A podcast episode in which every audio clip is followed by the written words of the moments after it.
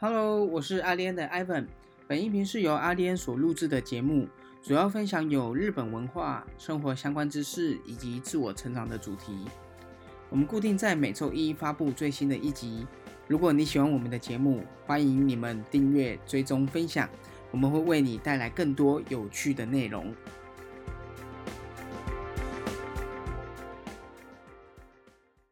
Hello，大家好，我是阿莲的 Ivan。Hello，大家好，我是阿利恩的 Bruce。现今正职工作不好找，加上疫情的关系，有很多的公司他们在没有营业额的情况下，慢慢的将公司的人数减少，可以才让公司可以继续的营运下去，甚至将部分的工作委外给自由工作者来完成，以便减少成本上面的开销。那我们今天就来聊聊，在日本这边自由工作者是什么样一个生态圈。那他们又与台湾的自由工作者有什么样的不一样呢？各位听众朋友们，你们准备好了吗？那我们就进入今天的主题吧。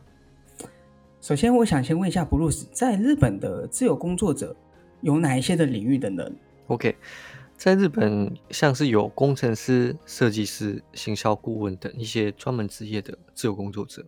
那在近年来负责做 PM 的这类型的职业，他们也开始朝向自由工作者的方向。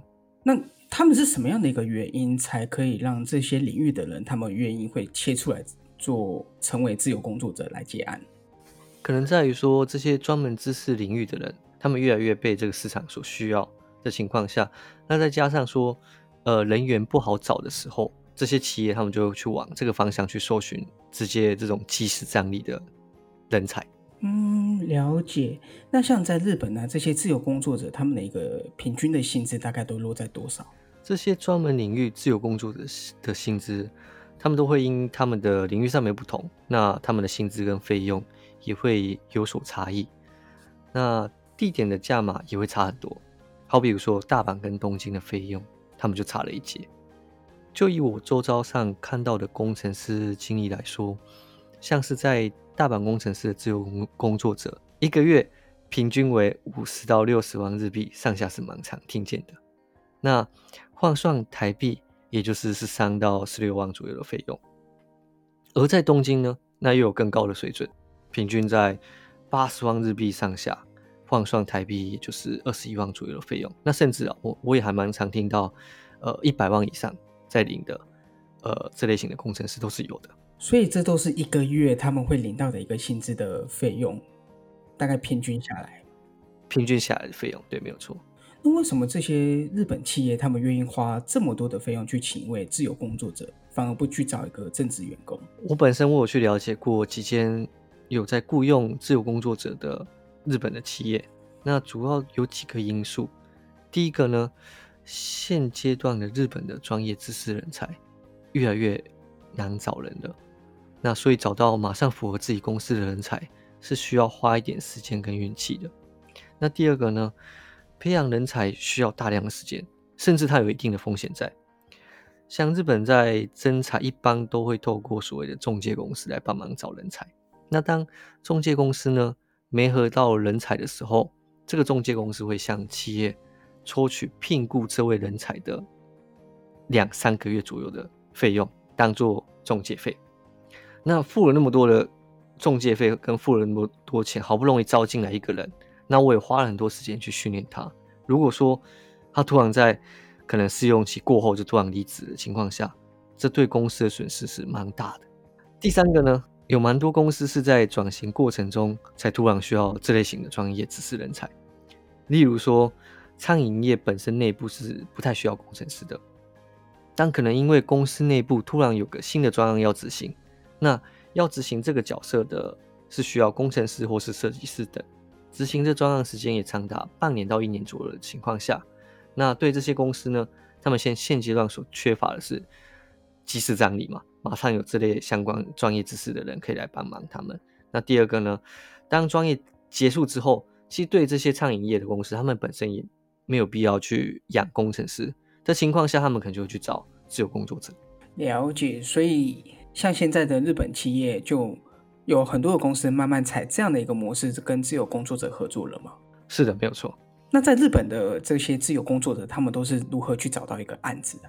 像一般跟某公司达成一个协议，就变成自由工作者的也有。那又或者是说，在日本，他也有一个专门介绍案子给自由工作者的中介商。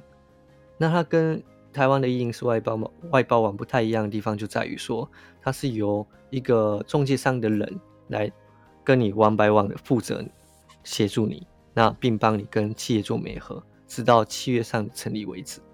那成立的契约，他们都通常都会叫做业务委托契约，就是否自由工作者的契约。这样听下来，这个条件其实蛮不错的。如果说我也想要去日本当自由工作者的话，有什么条件是需要具备的吗？首先呢，你要能来日本。那现况的疫情还没解除的情况下，什么时候能来日本，这个大家也都说不定。嗯，的确。接着呢，来到日本的时候。工作能不能工作的签证也是蛮重要的。那签证的部分应该要怎么解决？比方说，我可以用旅游签证就过去了吗？使用观光签来日本找也是有可能性的。那你可以透过中介商来帮忙寻求案子。那当你找找到案件的时候，就可以请你的中介商来帮你申请工作签。那现在也有很多专门介绍这些案子给自由工作者的中介商，他们都有在帮忙。外国人申请签证，那不过前提你是要能透过这些做中介商找到案子的情况下，他们就会帮你做申请。哦，了解。另外再补充一点，如果要在日本接案，你必须开业扩经济用主，也就是个人事业主，它相当于台湾的工作室。为什么一定要开个人事业主啊？当自由工作者，也就代表是艺人老板。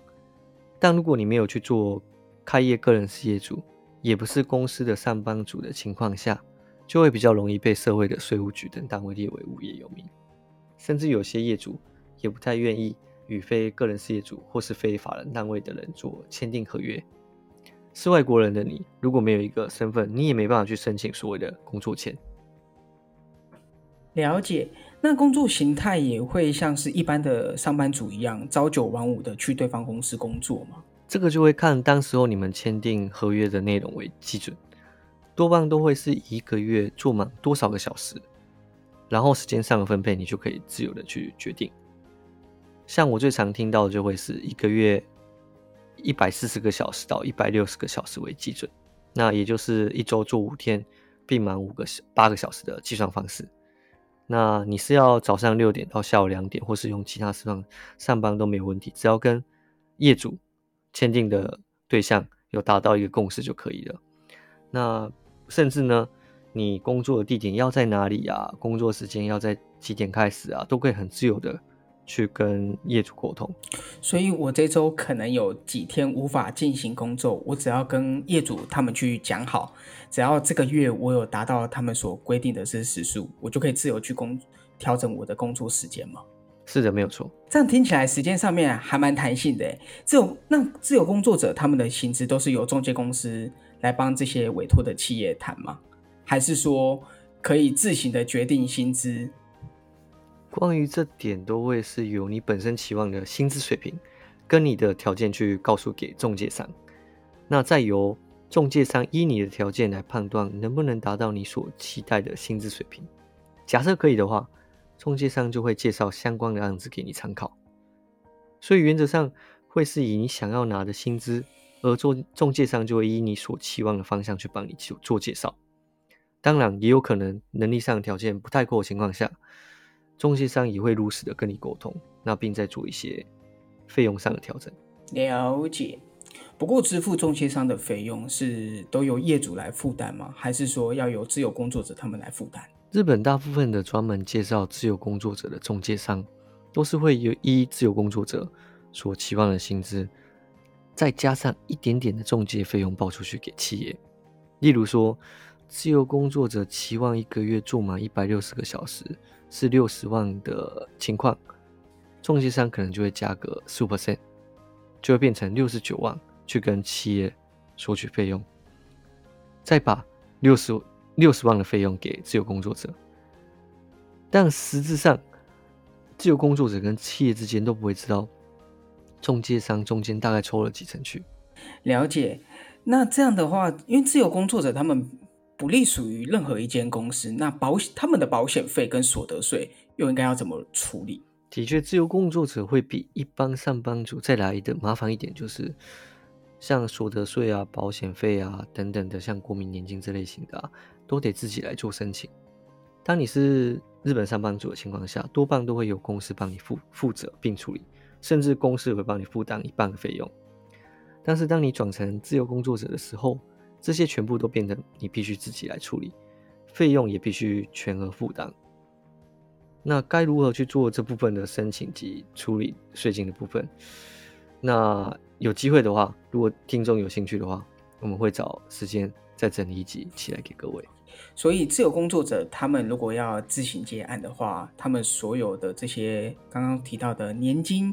所得税、保险费，他们都必须要自己去相关的单位去办理，并且负担全额的费用。对，没有错。那这边我想最后再问一下，布鲁斯，成为自由工作者会不会有一些风险啊？风险是一定会有的，那会比一般上班族再来的稍微有些风险。在日本的自由工作者的案子，通常都是公司的专案期间为基准。一般公司的专案如果是一年的话，那你的合约也只有可能是一年。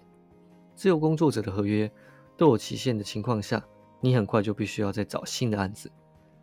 那自由工作者也是做多少领多少的嘛？相对跟上班族比较起来的话，上班族会有所谓的有薪假，那也不太需要常换工作或是常换地点。所以这样整体相较起来，求稳定安稳的人可能选择上班族会比较好一点。